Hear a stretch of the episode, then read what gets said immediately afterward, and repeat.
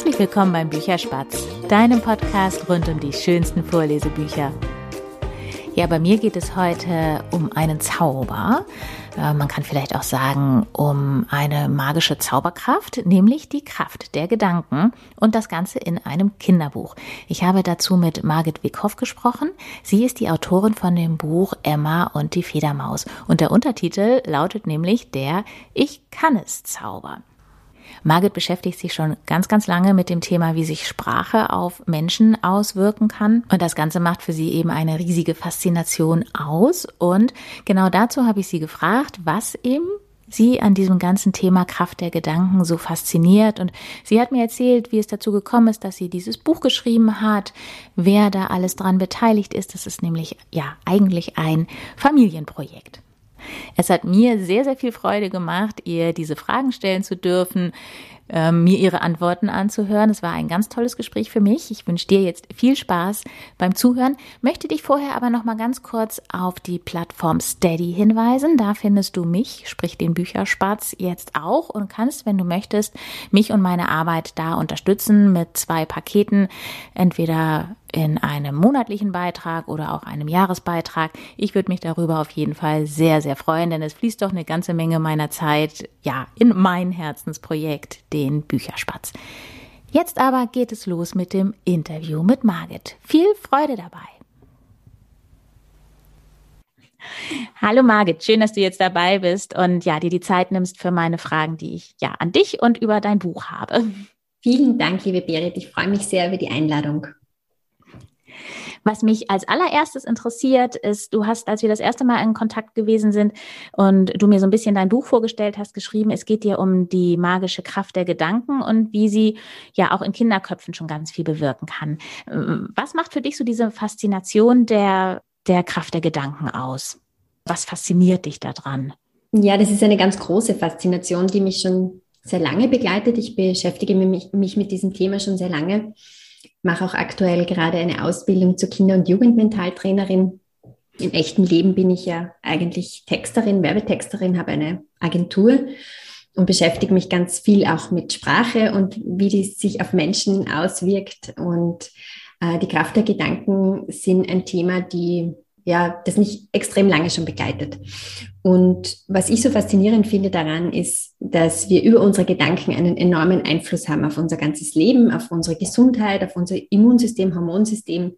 Äh, das ist messbar, dass Gedanken sich auswirken. Und ähm, es gibt auch ganze Wissenschaftszweige, die sich damit beschäftigen. Und was mir eigentlich so wichtig ist, ist, dass das ein Wissen ist, das in der Erwachsenenwelt sehr verbreitet ist, in sehr vielen Bereichen im Business genutzt wird im Sport, äh, im Management, aber für Kinder einfach nur sehr eingeschränkt zugänglich ist und, und für Eltern und Familien mit Kindern sehr eingeschränkt zugänglich ist. Und deswegen ist es meine Vision mit meinen Kinderbüchern, die Kraft der Gedanken in die Kinderzimmer dieser Welt zu bringen. Hat es für dich so einen, ja, einen bestimmten Anlass gegeben, das tatsächlich eben in ein Kinderbuch zu bringen? Also so einen, ja, diesen einen Moment, wo du gedacht hast, ich muss jetzt darüber ein Kinderbuch schreiben? Ja, tatsächlich hat es den gegeben. Ähm, mein erstes Buch heißt ja Emma und die Fledermaus, der Ich kann es Zauber. Und dieses Buch ist äh, ursprünglich für meine Tochter entstanden, die äh, so in dem Alter, wie sie begonnen hat, so die klassischen Dinge, also die ersten Dinge selbst zu lernen, Fahrradfahren, Schuhe binden, Eislaufen, mir eigentlich bei vielen Herausforderungen immer wieder gesagt hat, Mama, ich kann das nicht, ich schaffe das nicht. Und da haben wir dann gemeinsam den Ich kann es Zauber erfunden sozusagen. Und wir haben uns hingestellt, uns groß gemacht und laut gezaubert und gerufen, ich kann es, ich kann es, ich kann es. Und allein durch diese positive, fröhliche Auseinandersetzung mit der scheinbaren Herausforderung hat sich ganz viel Leichtigkeit eingestellt und es ist ihr dadurch besser gegangen und, und es ist leichter gegangen für sie. Und ähm, ich habe dann als freie Journalistin ein Interview geführt mit einem österreichischen Extremsportler, dem Wolfgang Fasching. Der hat damals sein Buch herausgebracht, Die Kraft der Gedanken. Und der hat zu mir gesagt, Margit, bis zu unserem 21. Lebensjahr hören wir ungefähr 150.000 Mal Sätze wie, du kannst es nicht, du schaffst es nicht, aus dir wird eh nie etwas. Und diese Sätze, die prägen uns natürlich und die werden zu Glaubenssätzen. Und da habe ich mir gedacht, okay, ich möchte was tun, ich muss was tun. Also ich muss dieses, dieses Wissen eigentlich zu den Familien bringen. Und das war eigentlich so der, ausschlaggebende Grund, 2015 zu sagen, okay, wir machen daraus eine Geschichte und mein Papa, der Reinhard Kernle, hat diese Geschichte dann illustriert und so ist das Buch daraus entstanden, das erste. Jetzt sagst du gerade 2015, erschienen ist es, glaube ich, 2020. Da genau, stecken so fünf Jahre dazwischen. Oh ja, ein langer Weg, Berit, ja. genau. Was ist da alles passiert? Da ist äh, ganz viel Ernüchterung passiert. Also ähm, die kleine Margit ist hinausgegangen in die Verlagswelt und hat sich gedacht, es werden alle warten auf diese Geschichte. Das war aber nicht so ähm, weil, wie ich heute weiß, Verlage ganz anders funktionieren und ganz an, auf Basis von ganz anderen Faktoren Entscheidungen treffen, wie sie ihr Programm gestalten.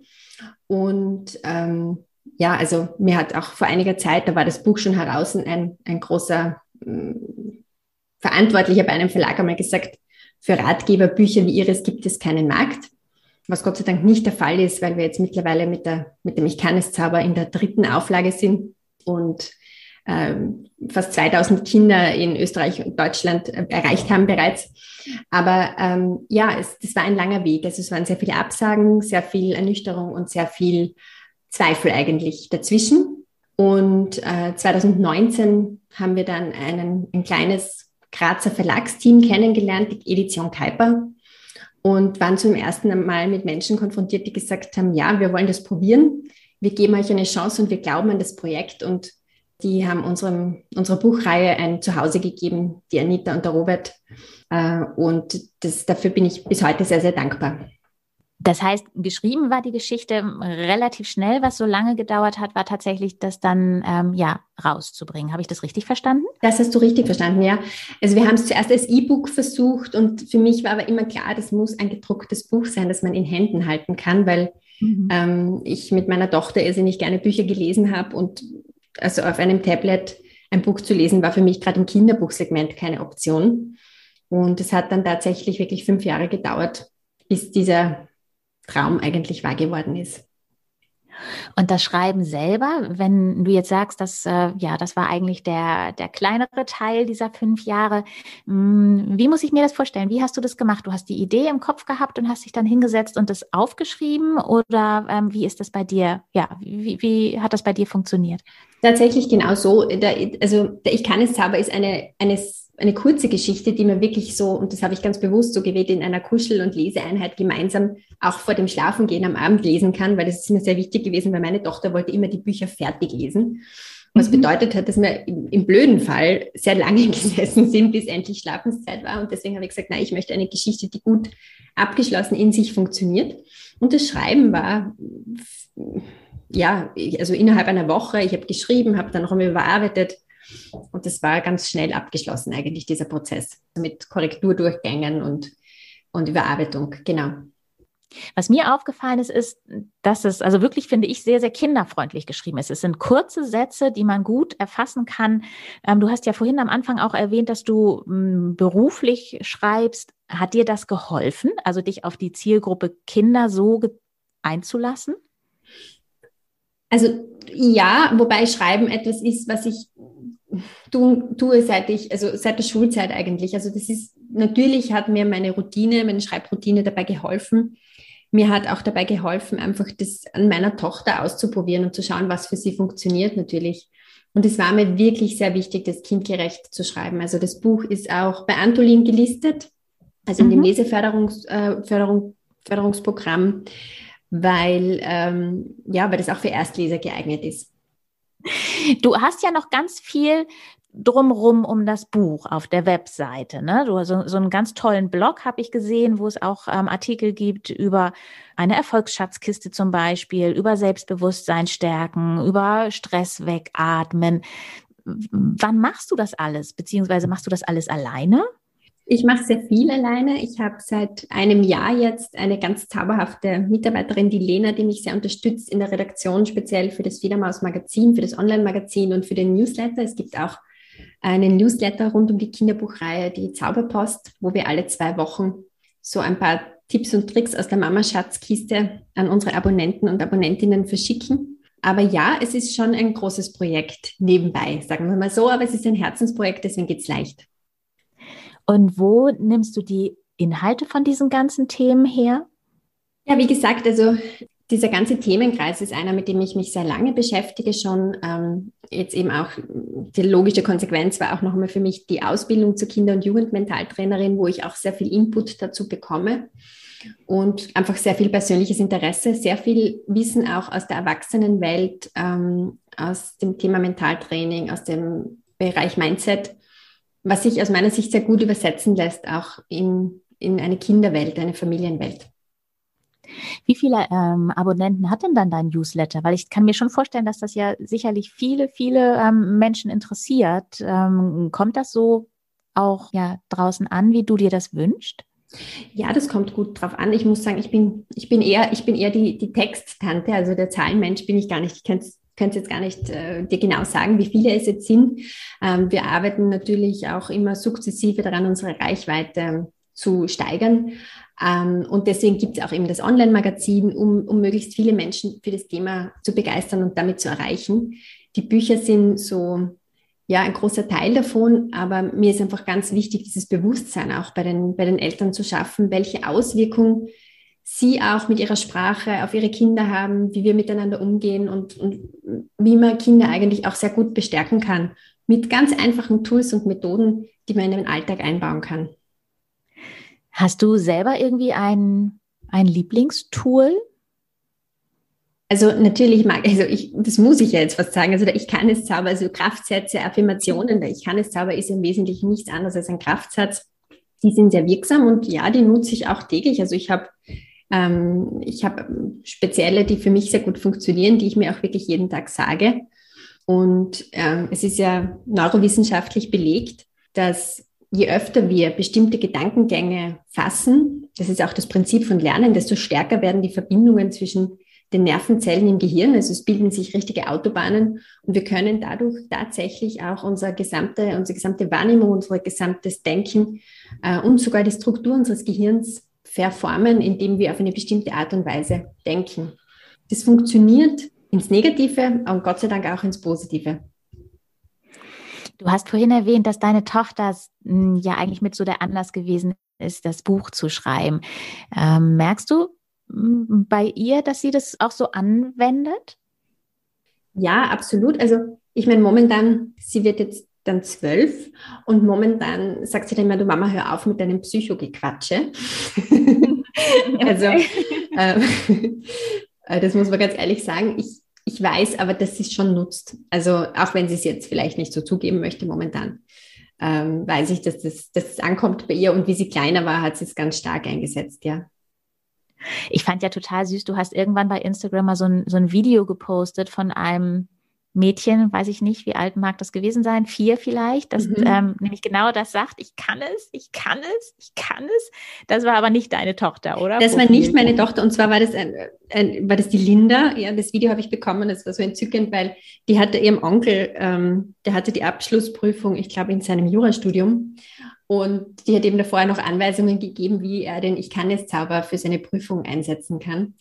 Und ähm, das Schöne ist, also wenn du vielleicht die Bewertungen des Buches auf Amazon einmal angeschaut hast, es ist wirklich so, dass dieses, dieses Tool ganz vielen Kindern schon geholfen hat. Also ich bekomme ganz wunderbare Rückmeldungen und wir bekommen wunderbare Rückmeldungen. Und äh, das ist eigentlich das Allerschönste für mich. Also das eine ist natürlich, sich den Traum zu erfüllen, ein Buch herauszubringen. Aber wenn dieses Buch dann bei Kindern oder in Familien etwas bewirkt und etwas verändert, das ist eigentlich das Schönste, was du erreichen kannst. Ja, das kann ich mir sehr, sehr gut vorstellen, wenn man so eine Bestätigung kriegt für das, was man gemacht hat. Noch Nun wird es ja auch ganz bald ein zweites Buch geben, beziehungsweise, wenn ich dich richtig verstanden habe, ist es ja eigentlich die Vorgeschichte zu der Emma Federmaus. Kannst du mal ganz kurz ähm, skizzieren, worum es in dem Buch dann geht? Genau, also der magische Ort ist eigentlich Band 2, aber es ist so ein bisschen wie bei Herr der Ringe die Vorgeschichte. Ähm, in diesem Buch geht es um eine Traumreise, also es geht um diesen magischen Ort, den wir alle in unserem Herzen tragen, unser Happy Place sozusagen, wo wir uns alles vorstellen und visualisieren können, was wir uns wünschen. Das ist auch eine Technik aus dem Mentaltraining. Und in diesem Buch reist die Zaubermaus Lieselotte eben an ihren persönlichen magischen Ort und äh, diese Traumreise gibt es auch als, als Audiodatei. Da gibt es einen QR-Code im Buch, den kann man sich, ähm, scannt man ab und kann die Traumreise dann eben auch äh, als Audiodatei sich anhören. Mhm. Und äh, in diesem, also über diese Traumreise wird eben die Lieselotte Federmaus erst zur Zaubermaus und bekommt ihre Zauberfeder, mit der sie dann später der Emma und ähm, hilft und, und auch den Ich kann es Zauber zaubert. Klingt auch total schön. Ja, ich hoffe. Also, also es kommt jetzt nächste Woche, also rund um den 15. März ist der Erscheinungstermin. Nächste Woche haben wir gehört, dass die Bücher von der Druckerei geliefert werden. Kann das Buch auch schon vorbestellen, genau. Wo kann man das denn machen? Das wollte ich dich jetzt nämlich tatsächlich sowieso fragen. Also wenn man Emma und die Fledermaus bestellen möchte oder jetzt dann eben auch die, ja, die Vorgeschichte sozusagen, bei dir auf der Webseite oder wo bekommt man genau. das? Also man kriegt es grundsätzlich in jeder Buchhandlung. Also ich freue mich über jeden, der in das, ins Buchgeschäft des Vertrauens geht und sagt, wir hätten gerne das Buch, äh, weil natürlich auch die Buchhandlungen uns dadurch noch leichter listen. Man kann es äh, online bestellen bei uns auf der Website auf federmaus.at und man kann es theoretisch auch über Amazon bestellen. Also überall, wo es Bücher gibt, gibt es unsere Bücher auch. Hast du dann eigentlich noch vor, noch, ähm, noch weitere Bücher dann zu schreiben? Weil ich meine, wenn es jetzt schon Emma und die Fledermaus gibt und jetzt noch eine Vorgeschichte sozusagen, du selber jetzt gerade schon Herr der Ringe erwähnt hast, wird es noch ähm, eine weitere Fledermaus-Geschichte geben? Hast du da irgendwas vor? Also, Berit, das ist so, wie, also du, du fragst mich das jetzt so, wie wenn man gerade ein Kind bekommen hat und dann fragt, und willst du noch ein neues? willst du wieder eins? Willst also, du es normal machen? also, wie soll ich sagen, natürlich ist, ist der Gedanke da, die Reihe wachsen zu lassen. Aktuell sind wir mal ganz glücklich, dass es diese zwei Bücher gibt, aber ja, es, es ist eine Kinderbuchreihe und ich finde, ab drei Büchern kann man wirklich von einer Reihe sprechen, oder? ja, das äh, finde ich durchaus auch, das stimmt. Was mich noch interessiert, ist, ähm, wo die Namen herkommen. Also Emma und Lieselotte, sind die dir auch einfach irgendwann so eingefallen? Hast du einen bestimmten Bezug zu den Namen? Oder ja, wie, warum heißen die beiden so, wie sie heißen? Also äh, bei der Emma ist es so, also meine Tochter heißt Emilia und ähm, das war so ein bisschen das Pseudonym dafür für mich im mhm. Buch. Und die Lieselotte, die war einfach ein Teil meiner Fa Fantasie, das hat einfach so gepasst, Lieselotte Federmaus war für mich irgendwie mhm. klar. Übrigens, es ist ganz oft höre ich die Fledermaus. Es ist wirklich die Maus mit der Zauberfeder, also die Fledermaus. Ja, ich habe das äh, beim äh, Recherchieren auch gesehen, dass es auch eine Fledermaus gibt. Deswegen, da muss man schon sehr aufpassen, dass man dann das ja, Richtige genau. anklickt. Warum ist denn die Maus, also die Lieselotte, eine Federmaus? Ja, das hat wieder eine ganz lange Geschichte und zwar, die erzählt mein Vater so gerne. Äh, wie ich ungefähr drei Jahre alt war, habe ich bei meinen Eltern zu Hause im Schlafzimmer aus einem Daunenkissen eine Feder herausgezogen und habe die als kleines Kind eben so zum Boden schweben lassen und habe meinen Vater strahlend angeschaut und gesagt, Papa, Federmaus. Mhm. Und diese Federmaus gibt es eben also schon sehr lange. Ich sage jetzt nicht wie lange, weil dann würdest du wissen, wie alt ich bin. und ähm, diese Figur hat mein Vater damals das erste Mal skizziert und irgendwie war klar, dass die in unseren Büchern eine Rolle spielen muss. Das heißt, als du auf die Idee gekommen bist, eben dieses Thema mit der Kraft der Gedanken in ein Buch zu bringen, war dir klar, dass das eben diese Fledermaus sein müsste. Genau, so ist es. Schön. da schließt sich so ein bisschen der Kreis. ja, es schließt sich total, ja. Also es ist wirklich, es ist wirklich so ein Familienprojekt, das auch die, also die Schrift des Buches hat meine liebe Freundin, die Katja Haas, gestaltet. Die ist Handletterin, Künstlerin, hat die Schrift eigens entworfen, hat das Layout des Buches gemacht, das Cover gestaltet. Also es ist wirklich sehr, sehr viel Liebe und sehr viel persönliche Handarbeit auch darin. Mm. Ich wollte dich tatsächlich auf die Schrift noch äh, ansprechen, weil ich finde die wunderschön, also sowohl im Buch als eben tatsächlich auch bei dir auf dem, äh, auf dem Blog. Also ich mag das ja, wenn das so, so leicht verspielt ist es passt natürlich auch zum Thema, genau. Und äh, die Katja hat dem Ganzen, also was die Bücher betrifft, eine ganz großartige Layout-Note verliehen und Jetzt das zweite Buch hat der Robert Fimminger vom Verlag gelayoutet, aber nach, nach Katjas Vorlagen. Also wir haben da alle ganz viel Herzblut hineingesteckt. Du hast jetzt schon ein paar Mal gesagt, es ist ein Familienprojekt. Dein Vater ist da ja auch drin involviert. Genau, der illustriert die Bücher. Ist der Illustrator? Oder weil es so deine Geschichte ist, hat er gesagt, ach komm, das äh, macht mir jetzt einfach Spaß und ich mache das sehr gerne. Also ähm, er ist nicht hauptberuflich Illustrator, aber er zeichnet und malt seit seiner Kindheit. Und ähm, ja, wir haben dann irgendwann gesagt, okay, wir probieren dieses Projekt gemeinsam. Es war eine ganz spannende Reise für uns beide und ist aber sehr, sehr schön, das gemeinsam umzusetzen. Und das funktioniert so, Vater und Tochter zusammenarbeiten? Nicht immer reibungslos. Aber grundsätzlich ja. ja man sieht es ja. Das, es ist ja ein fertiges Produkt auf dem Markt und ein ganz tolles. Aber ich äh, kann mir auch durchaus vorstellen, dass das, ja, also ich weiß nicht, wenn ich mit meinem Vater was zusammen machen würde, da hätten wir uns an der einen oder anderen äh, Stelle sicherlich ziemlich aufgerieben. Ja, natürlich. Ich vor allem, ich bin ja, also normalerweise ist ja in diesen Prozessen der Illustrator macht sein Ding und der, der Autor macht sein Ding, nur ich halte mich ja nicht an die normalen Prozesse und ich habe ihm natürlich ganz viel auch immer wieder bei der Illustration hineingeredet, was gerade beim ersten Buch sicher herausfordernd war. Beim zweiten Buch haben wir schon ganz viele Learnings mitnehmen können, auch äh, von der Gestaltung. Also alle, alle Zeichnungen, Bilder sind also im Aquarellstil gemalt und dann gescannt. Also das ist auch jetzt nicht so, viele Illustratoren arbeiten ja heute mit dem iPad da kann man aber natürlich Aquarell nicht so umsetzen. Das heißt, das sind wirklich tatsächliche Aquarellmalereien, die dann gescannt werden und, und, und, und weiter bearbeitet werden. Also es ist schon auch ein sehr aufwendiger Produktionsprozess. Mhm. Es gibt so einen, einen Punkt in dem Buch, gerade bei den Bildern, wo ich so ein bisschen überlegt habe, das ist der Leo, der, der Bruder von der Emma, weil den, den kann ich anhand der Bilder ganz schwer einschätzen, wie, wie alt der ist. Ich finde, der wirkt an den Bildern tatsächlich schon, als wäre der, ja, ich sag jetzt mal jugendlich, aber so von wegen, wir gehen auf den Spielplatz und er klettert auf das Klettergerüst, hätte ich jetzt gedacht, okay, der ist wahrscheinlich irgendwie sieben, acht oder so. Das ist so die einzige Stelle, die für mich jetzt nicht so ganz zusammenpasst. Ähm, das hat euch jetzt aber wahrscheinlich gar nicht weiter gestört, oder? Das hat uns nicht weiter gestört, ähm, aber genau, also der Leo ist so ähm, irgendwo an, anzusiedeln zwischen acht und zehn Jahren, würde ich einmal sagen. Mhm. Margit, ich habe zum Ende immer eine Frage bisher an jeden gehabt, mit dem ich gesprochen habe. Ich immer denke, wer gerne ein, oder andersrum, weil ich immer denke, wer ein Kinderbuch geschrieben hat, der hat selber auch als Kind wahnsinnig gerne geschrieben, äh, äh nicht geschrieben, sondern gelesen. Mhm. Hast du irgendwie ein Lieblingsbuch, was du als Kind irgendwie verschlungen hast, an das du dich noch so erinnerst? Ja, also die Kinder der Krachmacher, von der Krachmacherstraße und die Kinder aus Bullabü, also das, das war so, das war so das, was mich geprägt hat. Oder auch Bibi Langstrumpf, das habe ich sehr, sehr gerne gelesen und sehr geschätzt. Und hast du jetzt vielleicht auch noch irgendwo im Bücherregal stehen? Ja, absolut. absolut, natürlich.